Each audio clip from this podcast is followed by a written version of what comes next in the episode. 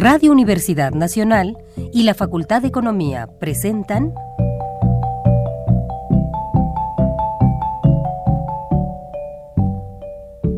Los bienes terrenales.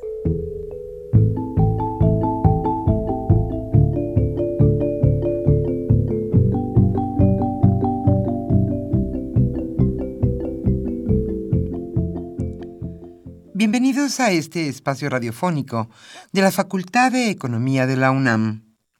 Como cada semana, estamos aquí con ustedes para reflexionar sobre un tema interesante relacionado con la economía, la política, la cultura y las cuestiones sociales. En nuestra mesa de análisis participan destacados especialistas, quienes nos acompañan hoy en este estudio. Y como siempre, le invitamos a participar en este programa a través de sus llamadas telefónicas. Para nosotros es un gusto saber que usted desde su casa, desde su oficina o en el lugar donde se encuentre, se interesa en el tema que tratamos. Nuestro número 5536-8989. Repito con mucho gusto,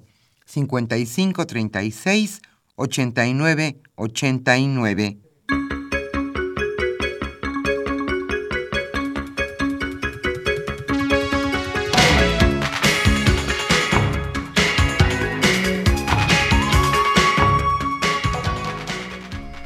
Como siempre es un gusto estar nuevamente con ustedes en su programa Los bienes terrenales. Hoy el tema que abordaremos es sin duda importante en la agenda nacional. Hoy hablaremos sobre los retos de la UNAM. Para este programa es un gusto que dos destacados especialistas en educación y además exdirectores de facultad estén hoy con nosotros. José Blanco Mejía es director de nuestra facultad, la Facultad de Economía de la UNAM. Y también está con nosotros Rafael Pérez Pascual. Él también fue director de la Facultad de Ciencias. Ellos platicarán hoy con Alejandro Pérez Pascual sobre esto que es sin duda para todos nosotros los universitarios de suma importancia, los retos de la UNAM. Como siempre, le invitamos a participar en este programa a través de sus llamadas telefónicas.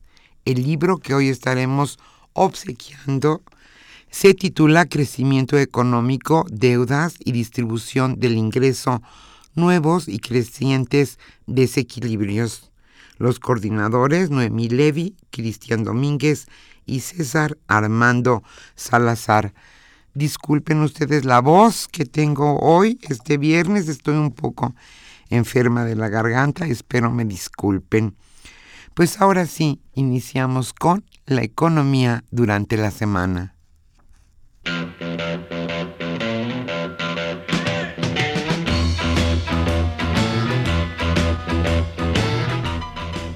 La economía durante la semana.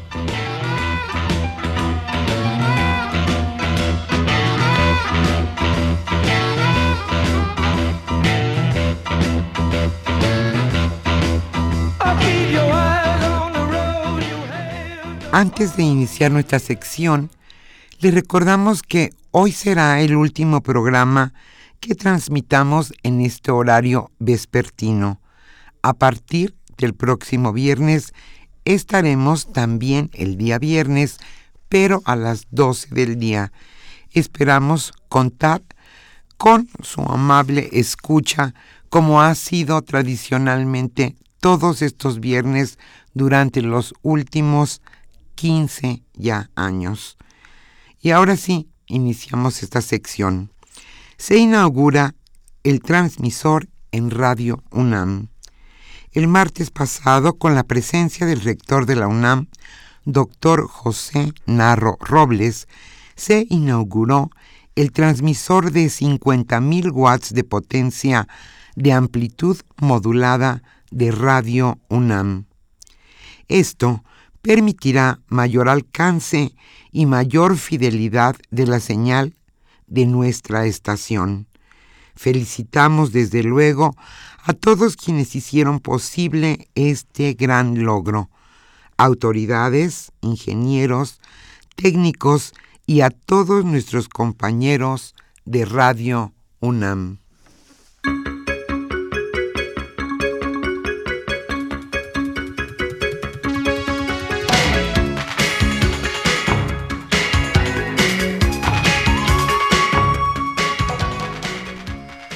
Caso insólito. Pemex y Comisión Federal de Electricidad venden menos, pero gastan más.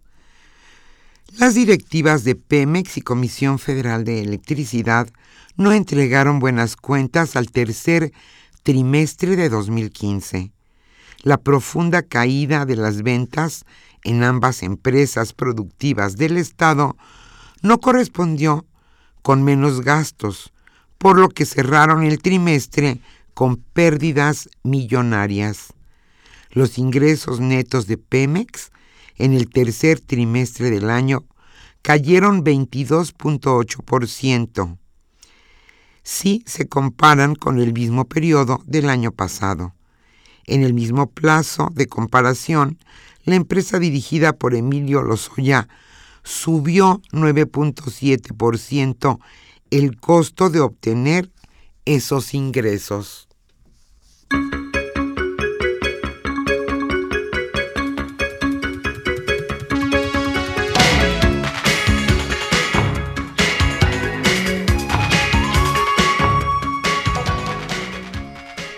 Para 2016 la gasolina magna la topan en precio en 13.98 las gasolinas automotrices que se venderán en 2016 estarán topadas a un precio máximo.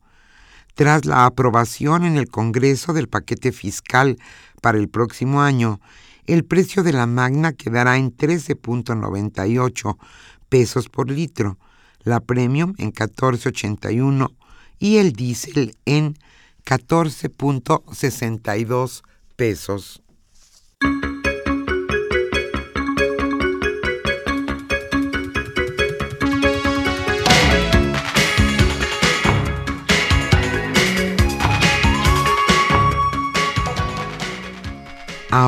En China ya se podrán tener dos hijos. Ante el temor de que una población envejecida ponga en jaque su economía, China terminó su política del hijo único. Con ello, deja atrás una de las posturas básicas del Partido Comunista impuesta por Deng Xiaoping, líder de 78 a 92 y considerado uno de los padres fundadores de la China actual. Deng estableció la medida del hijo único en 1979 para, según dijo, asegurar que el auge económico del país asiático no fuera devorado por el aumento de la población.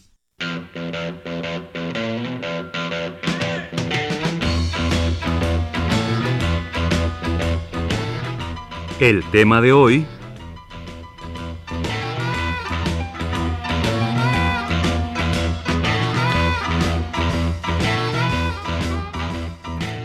Como señalamos al inicio de este programa, el tema que hoy abordaremos en nuestra mesa de análisis es los retos de la UNAM. Alejandro Pérez Pascual charlará hoy con dos destacados especialistas en educación.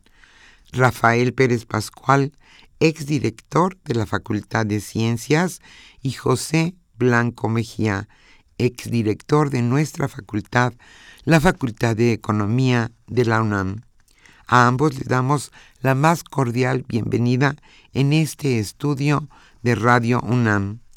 Y a usted, amable Radio Escucha, como siempre, le invitamos a participar en este programa a través de sus llamadas telefónicas. Nuestro número 5536 8989.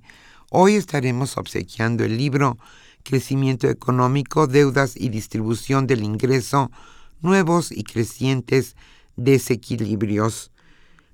Le invitamos a participar.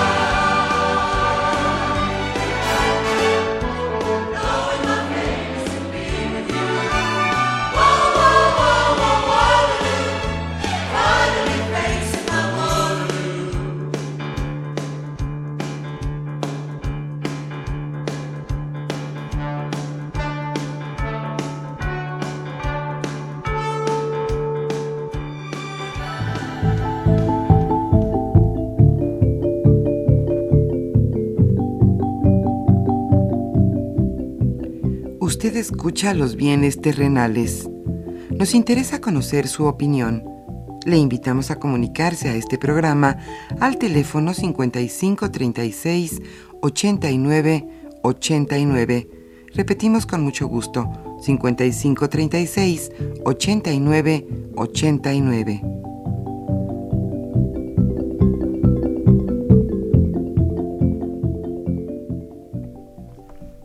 Muy buenas tardes, estimados radioescuchas de los bienes terrenales, programa radiofónico de la Facultad de Economía de nuestra Universidad Nacional Autónoma de México.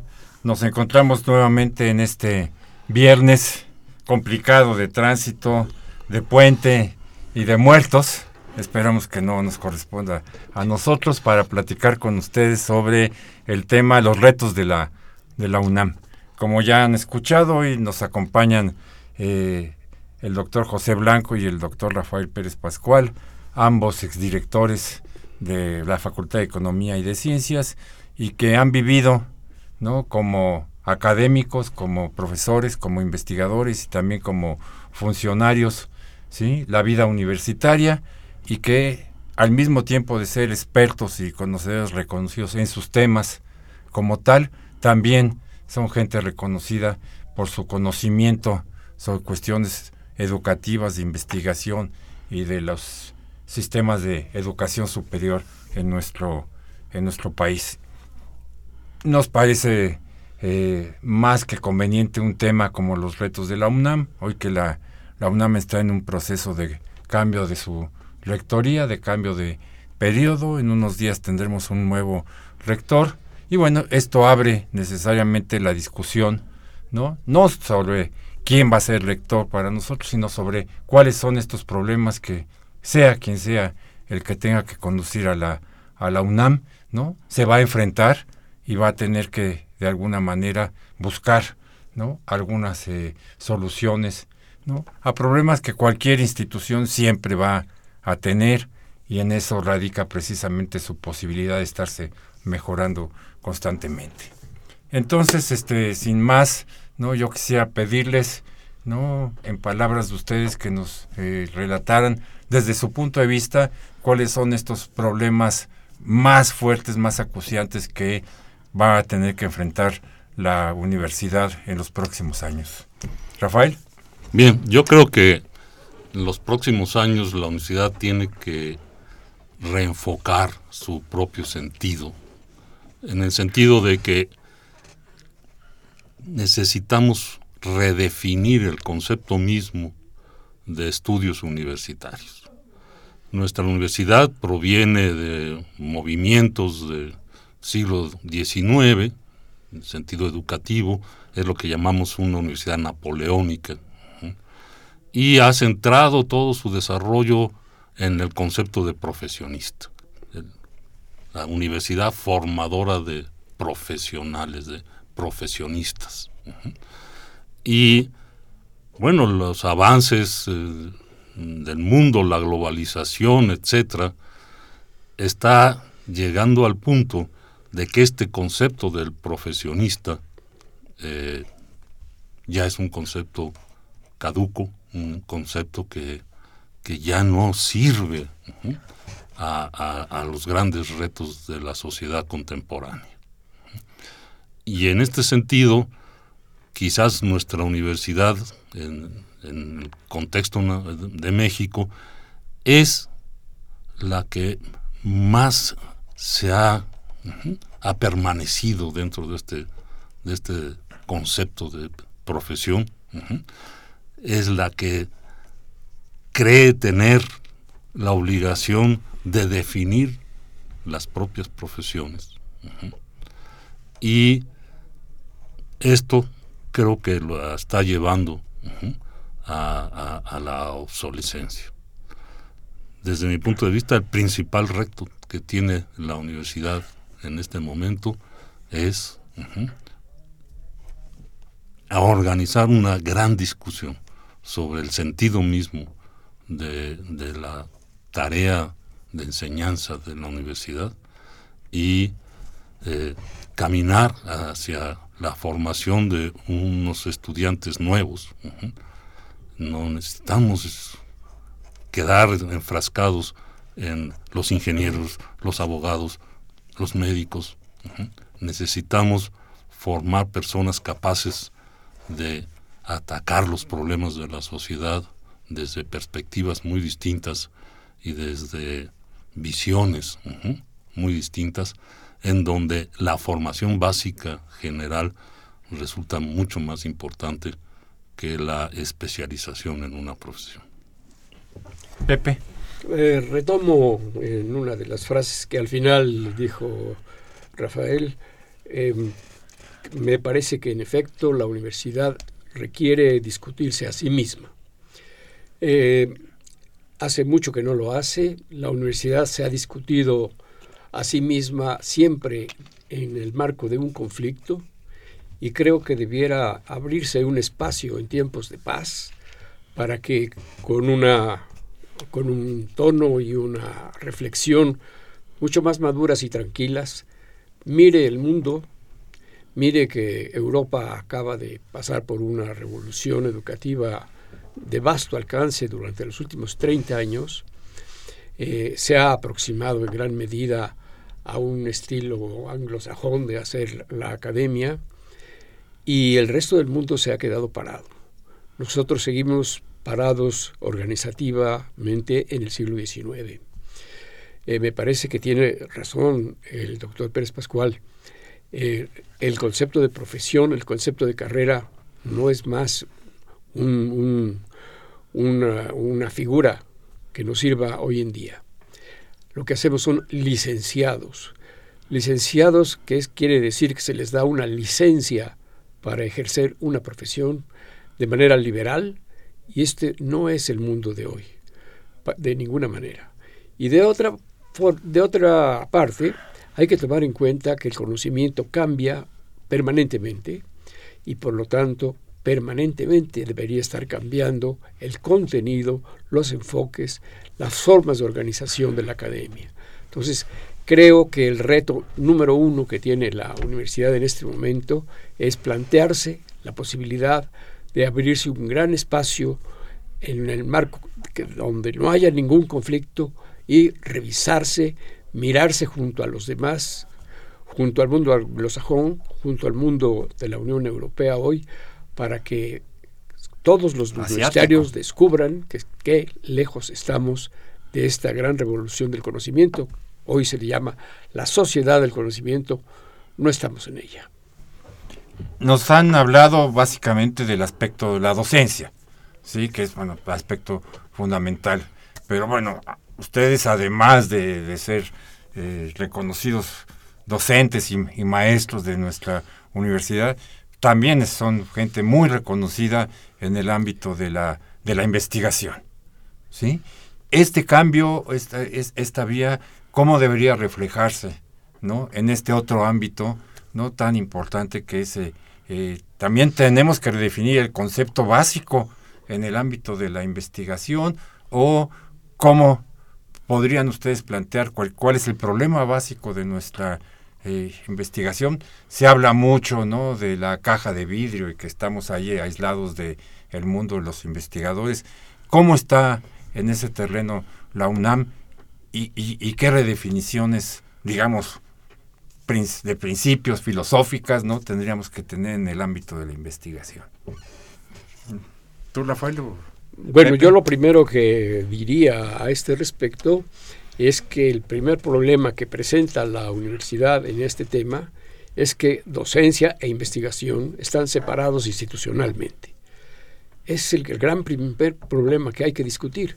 Por un lado camina la investigación y el conocimiento avanza en la medida en que se hace investigación, pero esta investigación poco tiene que ver con lo que ocurre en la docencia. Los propios profesores hacen sus estudios particulares, estudian por su cuenta, no sabemos hasta si están al día o no lo están, pero el hecho es que están desconectados. No aprovechamos la investigación que hace la propia universidad que busca estar naturalmente en las investigaciones de punta hasta donde le es posible y la docencia no puede y no, no tiene canales institucionales organizados para aprovechar la investigación. Por lo tanto, ese es uno de los grandes retos. ¿Cómo reunimos en un espacio institucional, institucional organizado la investigación, la investigación multidisciplinar, con la docencia y con la formación de los jóvenes estudiantes y cómo debemos organizar esta, esta, esta docencia que tiene ya sumada la investigación. No, como, no pienso que tenemos que formar especialistas en una rama del conocimiento de entrada, sino que hay que hacer cosas diferentes. Pero le dejaría aquí la palabra a Rafael, que, hemos hablado de este tema. Bien.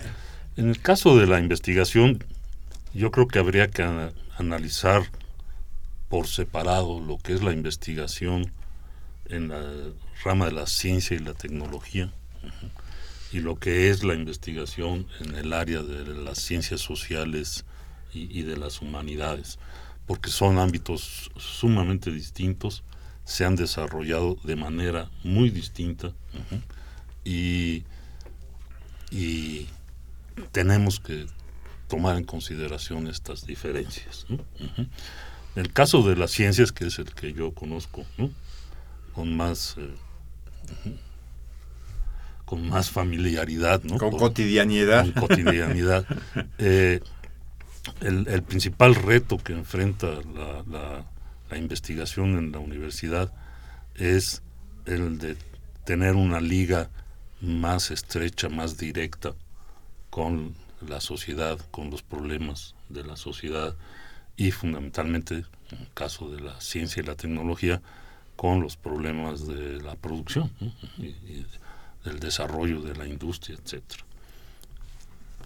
Y este es un problema muy complejo, porque es un problema que tiene dos partes. La universidad con su sistema de investigación y la sociedad misma con su sistema de producción. Y eh, el principal problema yo lo veo más bien del lado de la sociedad. El sistema productivo en, México no, no está preparado, ni está diseñado, ni está funcionando para hacer uso de la investigación. Ni, ni, de la investigación científica básica, ni de la investigación tecnológica es un, el sistema productivo está centrado mucho en, empresas eh, grandes. Importación. De, que son pues, subsidiarias ¿no? de empresas transnacionales y no realiza investigación en México. La investigación se realiza en los centros matrices y, eh, y aquí se realiza la producción, pero no la investigación. Y, en, el caso de la mediana y pequeña industria. industria, que es mucho más nacional, ¿no? mucho más dinámica en el sentido mismo de la sociedad. Eh, los empresarios en México no están dispuestos a invertir en investigación.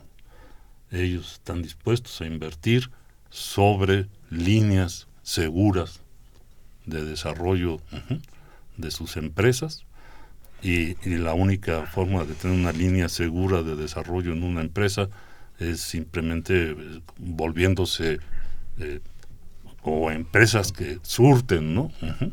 A las grandes empresas, por ejemplo en el caso de la industria automotriz, ¿no?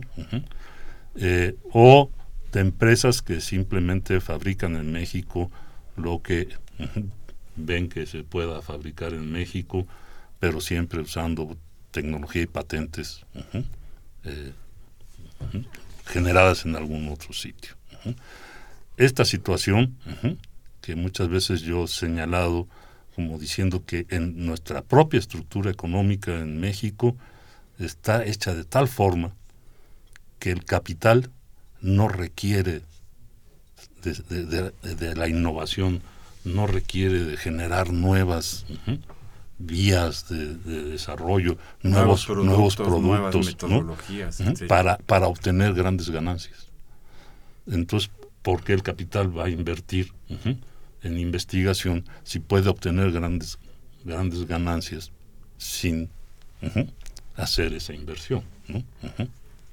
Eh, y este, este, este punto es el que eh, yo pienso el, el, punto a vencer. Pero ese punto no lo puede vencer la universidad per se. Este es un punto que hay que vencer como país y no nada más como universidad. Entonces, le debe afectar a la UNAM y a todas las universidades. A todas las universidades y a todos los sistemas de investigación. Prácticamente toda la investigación que se hace en México es realmente investigación subsidiada por el Estado, que está hecha con recursos públicos y, además en, un sentido del fomento a la cultura, al hecho mismo de que... Al mismo conocimiento cuente, per se. Cuente con, con gente desarrollando el conocimiento. Pero ese conocimiento, y eso, eso se hace bien, tenemos sistemas de investigación buenos, en nuestra propia universidad, tenemos buenos sistemas de investigación, tenemos sistemas de investigación eh, que podrían compararse ¿no? en calidad con, con, los internacionales y no, que, no hacer un, un papel menor, sino un papel importante. No los, en, en, calidad no, no, no, no, no, no tenemos nada que, que pedir. Que pedir ¿no? En cantidad sí, en cantidad sí, pero en calidad no.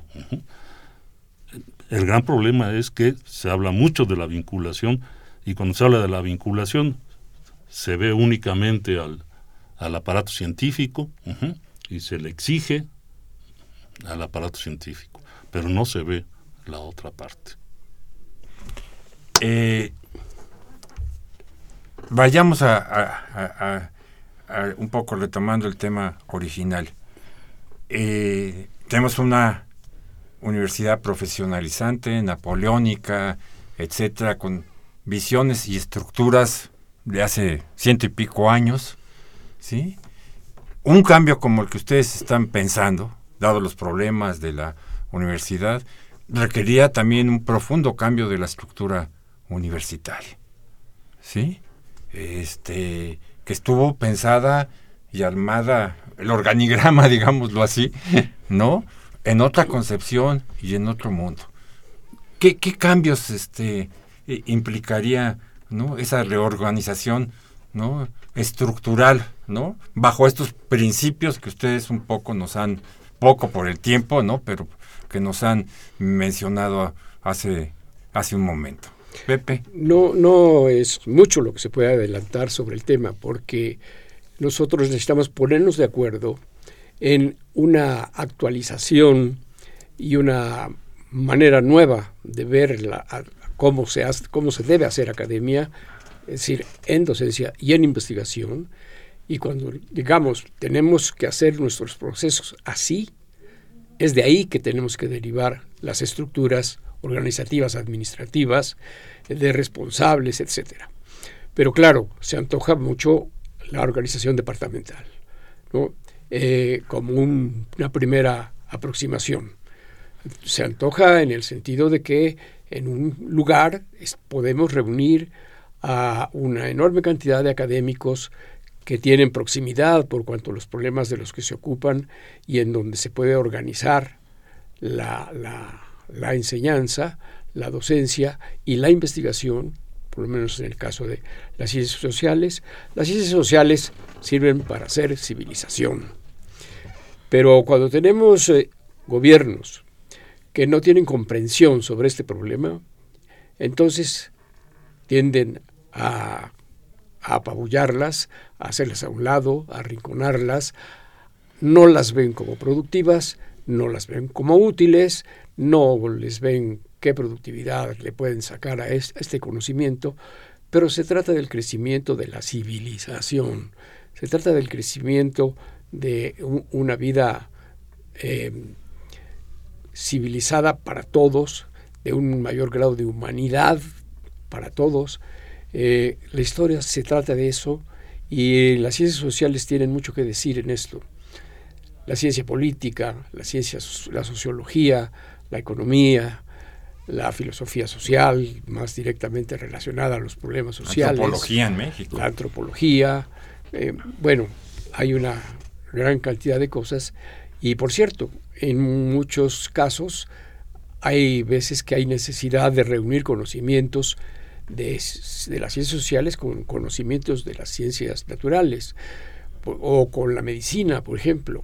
¿no? Si este, eh, trabajos de investigación de campo en donde trabajan sociólogos, economistas y médicos que tienen que ver con problemas de la salud de las comunidades. ¿no? Eh, todo esto tiene que estar dirigido desde la academia y la academia debe estar preparada, organizada, para poder hacer esto. ¿no? Pero la organización misma de la institución deriva de cómo finalmente nos ponemos de acuerdo en cómo hacemos la academia. Rafael. Sí, un poco en el mismo sentido. Un cambio conceptual en lo que significa la, enseñanza universitaria, que hablábamos hace rato, implica desde luego un, cambio de organización de la academia. Ahora tenemos una experiencia en nuestra universidad, que es la última reforma que se ha hecho y la única que se ha hecho en los últimos 40 o 50 años que toca este punto de manera muy profunda. Y es la reforma que se hizo por ahí en 1997 del sistema de posgrado. El sistema de posgrado cambió radicalmente como, como estructura académica y los posgrados fueron organizados en programas de posgrado que ya no estaban asociados a ninguna facultad, a ningún instituto, sino que eran instituciones per se.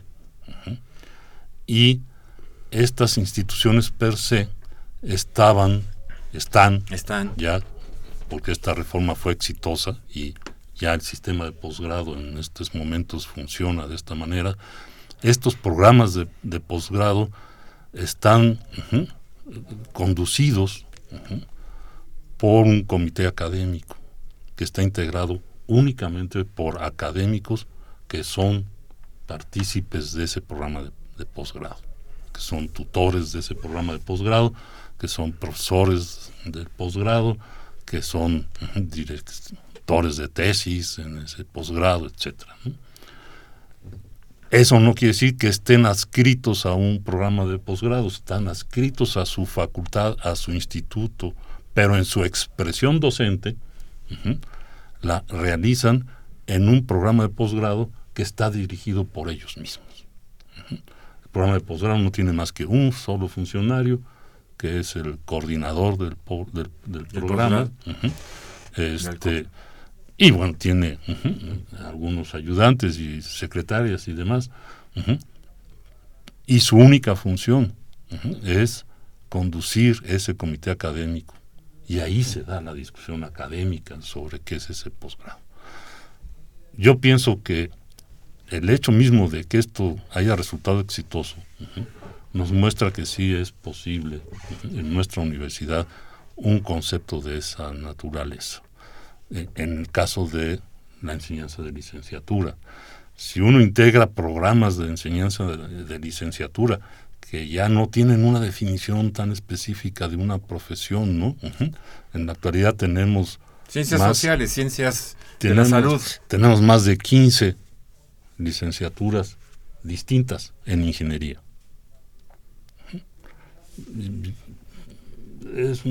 Podríamos tener tres grandes, grandes campos de la ingeniería. Y esas licenciaturas podrían estar en la misma situación que, los posgrados.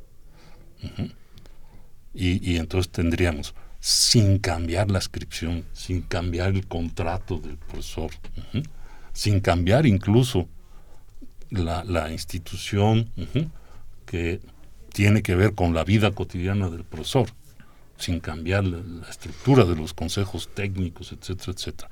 Pero si el programa de licenciatura queda ya a cargo de un comité de esa licenciatura, de un comité académico, eh, entonces esa licenciatura se vuelve el medio de expresión docente de toda una comunidad académica que puede, en términos de adscripción, estar adscrita a distintas instancias universitarias, pero que en términos de su expresión y de su proyecto docente está realmente partícipe de un proyecto. Yo, creo que, yo creo que este es un, buen paso y que es un buen referente. Si estamos hablando de una dirección colegiada discute los contenidos académicos de una cierta formación de un egresado a nivel de posgrado. Bueno, lo mismo se puede hacer a nivel de licenciatura. No tiene que ser un economista o un abogado o un sociólogo. Probablemente, tomando académicos de aquí, de allá y de allá, se define una problemática que es necesario estudiar y que es necesario pensar en gente que, preparada para atender ese tipo de problemática y ahí va a salir un, un académico, va a salir un egresado que todavía no tiene nombre, que no es licenciado en, sino que es un profesional que tiene las herramientas, las, las competencias, los saberes necesarios para enfrentar una problemática dada que es definida por un cuerpo colegiado. Después en un campo. Sí. Vamos a un pequeño interludio aquí en el programa y regresamos con ustedes.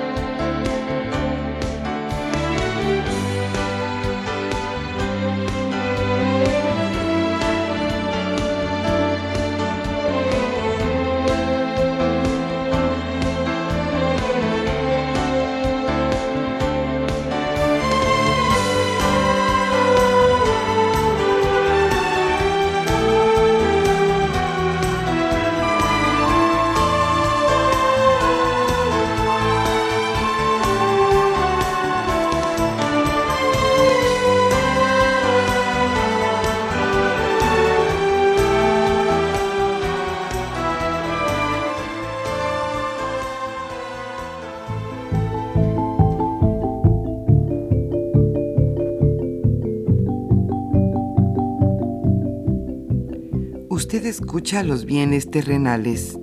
Nos interesa conocer su opinión. Le invitamos a comunicarse a este programa al teléfono 5536 89 89. Repetimos con mucho gusto, 5536 89 89.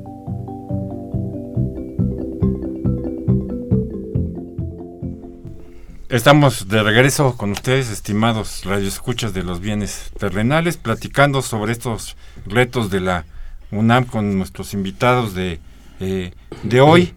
Y eh, digamos, este, hemos estado un poco entre el diagnóstico ¿no? y las propuestas de por dónde debería cambiar nuestra universidad, pero bueno, todos también estamos claros que no es un camino fácil, ni remotamente, ¿no? Este mismo proceso que comentaba Rafael del cambio en los posgrados generó por muchos lugares muchas reticencias y muchos eh, eh, conflictos, etcétera, etcétera.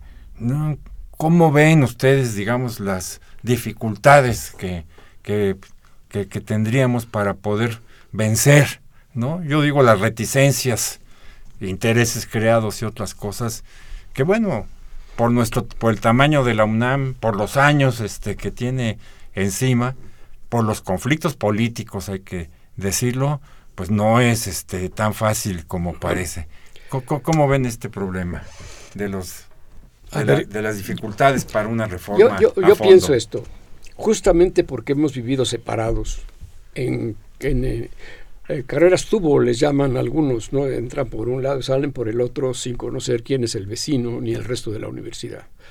Eh, hemos vivido en pequeños feudos, ¿no? Y entonces no solamente tenemos la camiseta de la UNAM, sino también tenemos la camiseta de la patria chica, que es nuestra facultad, nuestra, nuestra dependencia. Como y a veces la patria chica de la chica. A veces también, ¿no? Entonces, eh, yo creo que le necesitamos abrir la cabeza de todos los universitarios. Por ejemplo, veamos el Consejo Universitario.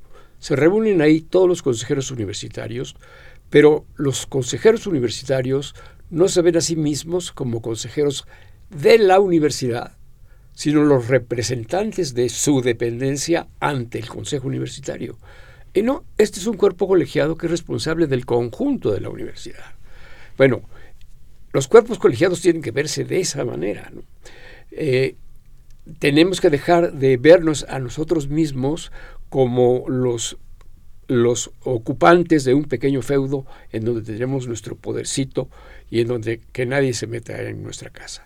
Creo que tenemos que sentirnos universitarios, tenemos que sentirnos con la mente abierta para poder eh, tratar con los demás, con la decisión de colaborar con quien sea, ¿no? y no sentirnos dueños de un pequeño espacio que, que solamente hace que las cosas no caminen en la universidad. ¿no? Es decir, el cambio implica un cambio de mentalidad. Y yo creo que aquí sí es muy importante que las autoridades que van a entrar sean parte de este discurso. ¿no? Es decir, yo nunca he oído en el Consejo Universitario a alguien decir, yo, yo opino de, un consejero de una dependencia respecto de otra, yo opino que tal y tal y tal y tal. Nadie se mete en el gallinero del otro porque sienten que eso no se vale. Esto creo que es un error. Me parece que los consejeros universitarios lo son de la universidad. Si hacemos un programa determinado que implicó la reunión de la, la creación de un cuerpo colegiado para definir un conjunto de conocimientos que resolver en la sociedad. Nadie se debe sentir dueño de eso, sino de haber encontrado un espacio en donde se pueden resolver los problemas de la sociedad, asociándose y un cuerpo colegiado y discutiendo cuáles son los contenidos académicos que necesitamos reunir para que podamos formar a un personal que la sociedad requiere o demanda. Rafael. Bueno, efectivamente nuestra universidad, por su historia, por su tamaño, por, muchas razones, eh, conlleva una gran inercia. Y, a veces se la ve como, como irreformable. hay intentos y fracasan. Yo creo que deberíamos de empezar por un buen diagnóstico. Un diagnóstico realizado profesionalmente. No esos diagnósticos de que cada quien mande un su opinión. Diez, cuartillas con su opinión sobre... No, un diagnóstico realizado por verdaderos expertos en, los sistemas de educación superior en el mundo, que los hay, hay incluso organizaciones enteras eh, internacionales que pueden participar en este tipo de, diagnósticos. Eh, yo creo que eh, podríamos comenzar por ahí, que se hiciera, desde luego, dirigido por la propia universidad, ¿no? dirigido por los órganos de gobierno de nuestra universidad, se hiciera un diagnóstico real de la situación de nuestra universidad con respecto al punto este de la pertinencia de nuestros programas de estudio y de nuestro sistema de licenciatura en el contexto del mundo moderno y de las necesidades de México. Eh, y este es un estudio que yo propondría como inicial. Sabemos que habrá quienes se opongan incluso a, que se haga el propio estudio, ¿no? Nadie nos va a decir. Nadie nos va a decir de, de, qué nos duele, ¿no? Eh, pero yo creo que la universidad lo requiere, lo requiere. Eh, desde luego, tendría que ser un estudio participativo, ¿no? La propia comunidad debe participar, pero, pero, pero tiene que estar también la presencia de los grandes expertos en, educación superior del mundo, del mundo y de, y de personas externas, de personas que han tenido experiencia en, estas, en estos asuntos, como decía el doctor Blanco hace un momento, en la comunidad europea, ¿no? Llevan 30 años, ¿no?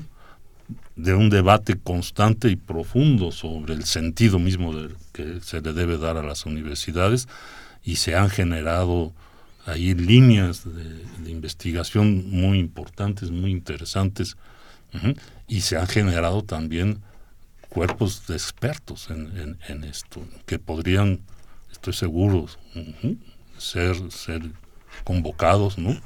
y, nos ayudarían hacer un diagnóstico amplio, un diagnóstico participativo, un diagnóstico sobre eh, la situación de, la universidad en México. Yo creo que sería, perdón. Sí, adelante, adelante. Yo creo que sería algo verdaderamente un paso histórico, poder hacer un diagnóstico profesional, como le llamó eh, Rafael, de la universidad. Es decir, este, con los datos en la mano de cómo son las universidades en el mundo hoy, este, eh, que nos comparemos con los demás, que tengamos indicadores, pero mira, mirémonos junto a los otros. Claro, no nos, no nos comparemos con la Universidad de Tombuctú, ¿no? vamos comparándonos con los grandes, ¿no? Este, a lo mejor es mucho, pero Harvard tiene 40 premios Nobel, han salido ahí ocho presidentes de la República. Este, eso es una universidad que, que, trabaja en serio, ¿no? Este, nosotros estamos muchos, muchos años luz de, lejos de una universidad como las llamadas del Ivy League en, de Estados Unidos, ¿no? Bueno, este, aspiremos a algo grande, con un diagnóstico severo, profesional, profundo, y tomemos el tiempo que sea necesario. Reformar la universidad, esta universidad, querrá decir a largo plazo reformar la educación superior del país, pero solo la propia UNAM nos llevará un buen tiempo. Será un trabajo de largo plazo. Muy bien, vamos a, a dar lectura a los comentarios y las preguntas de, nuestros eh, radioescuchas. Eh, Ángel Cervantes de la Cuauhtémoc dice que él es analista de medios. Dice cómo formar a los estudiantes con la ayuda de la tecnología, medios televisivos e informáticos, como la con, con, una iniciativa creativa. ¿Cuál es la participación del presidente, del presidente de la República, supongo que eso se, se refiere. David, David Gómez Sixto de Álvaro Obregón eh, pregunta, ¿para qué hacer investigación cuando el desarrollo se lo llevan las transnacionales y lo único que se hace es darle más herramientas al capital?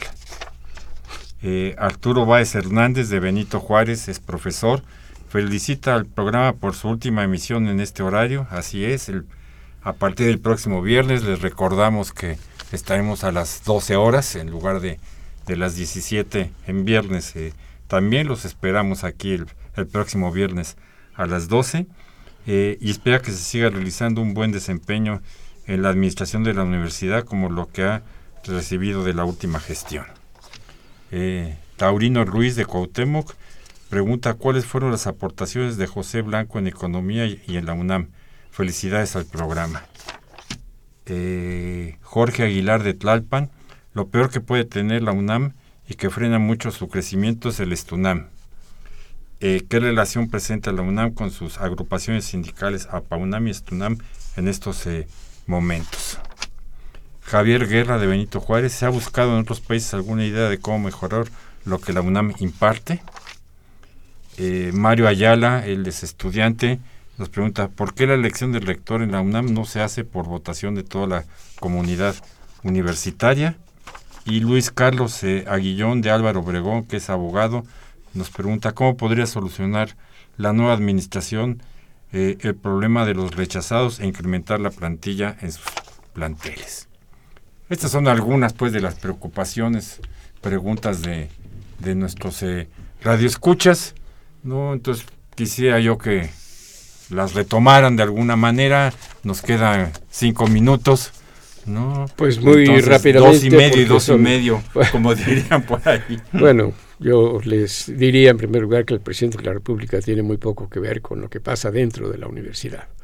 Primero. Segundo, que cuál fue mi contribución en la Facultad de Economía, pues esforzarme por empujar el cambio del plan de estudios y dejar sembrada esa idea eh, un poco más profundamente eh, en la misma.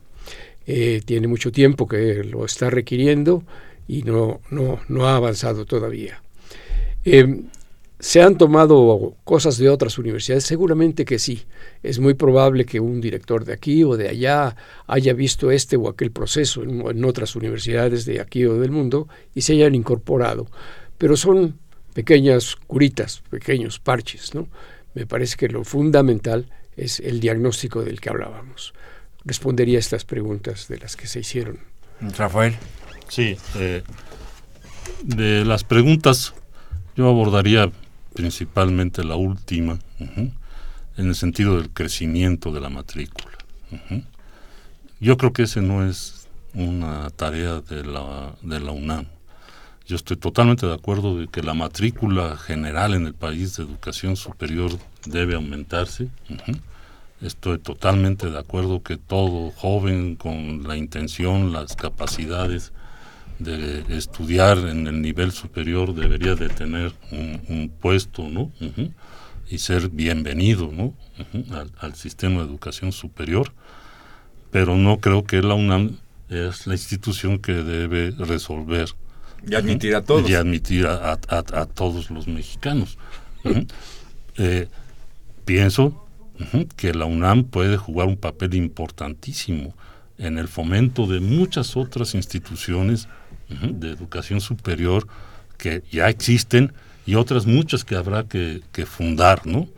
Y que esto le da diversidad a la educación, le da un juego importante al sistema, porque la, educación superior debe ser un sistema de, de- de- instituciones ¿no? dedicadas a ello, que muestre diversidad, que muestre atención a distintos aspectos de, la educación superior.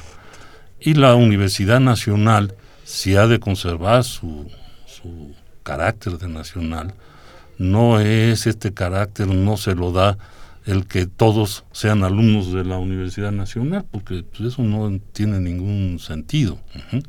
En todo caso, se lo daría esa función rectora de un sistema universitario. Un liderazgo. Un liderazgo de ese sistema.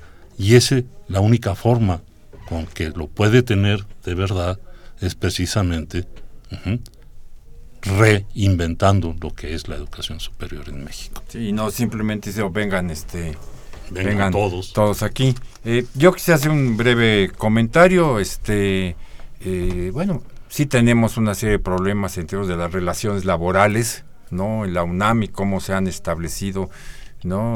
Que muchas veces este se presenta digamos en sus facetas más este más negativas, pero bueno, finalmente no no es este el meollo, ¿no? O sea, la universidad no está mal porque tenga una mejor o peor relación con, con sus organizaciones eh, sindicales, influye, sin duda, es algo que habría que, que mejorar de manera sustancial, pero la universidad es la academia, ¿no? Y, y no podemos decir que son otro tipo de problemas los que la tienen mejor o, o peor, ¿no? Y será presidente la redefinición de esta academia lo que nos va este, a, a permitir ¿no? mejorar. Este, finalmente, Evangelina Ocaña pregunta por qué adoptar una licenciatura a un modelo económico que nos ha llevado a las peores condiciones. Comentario, no está de acuerdo en la privatización de una institución pública como la UNAM. A ver este tema rapidísimo en 10 segundos, casi 20, de la privatización. Por privatización se entienden dos cosas. Uno, alguien piensa que, que alguna persona en México quiere comprar la UNAM, esto es, es, suena a delirio, eso no existe. Si lo que está diciendo es que está formando profesionales para el mercado, lo voy a, lo voy a decir como lo oí que lo preguntó, como lo dijo un profesor de la Universidad Veracruzana en un, en un coloquio. A ver, compañero, te formamos ¿Y con quién quieres trabajar? ¿Con la burguesía o con el Estado burgués? Porque no tienes otros lugares en donde trabajar. Tú, di por dónde. Rafael. No, yo pienso que precisamente dejar las profesiones y la enseñanza universitaria tal como está ahorita es trabajar para ese modelo económico que donde han florecido las universidades privadas. Donde han florecido esas universidades privadas que siguen estrictamente ese sistema. Lo que estamos proponiendo es formar en la universidad a los grandes intelectuales que podrán cambiar el sistema. Bien, pues muchas gracias por su presencia, muchas gracias a nuestros Radio Escuchas y les recuerdo el próximo viernes a las 12 horas los esperamos aquí en Los Bienes Terrenales. Muchas gracias.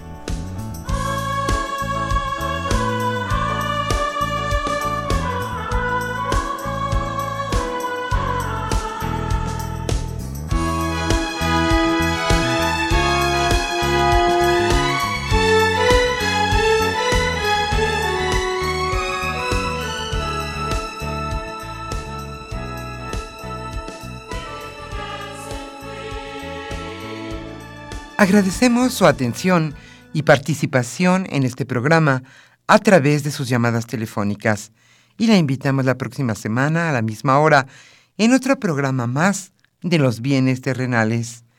La coordinación general fue de Carlos Javier Cabrera Adame, la coordinación académica de Aníbal Gutiérrez, Roberto Cabral, Alejandro Pérez Pascual, Rubén Antonio Miguel y Leonardo Lomelí Vanegas.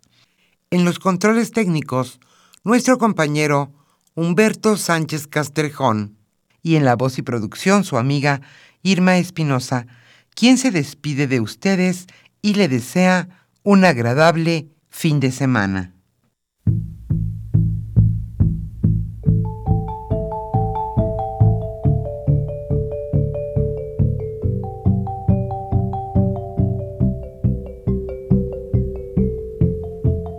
Radio Universidad Nacional y la Facultad de Economía presentaron Los bienes terrenales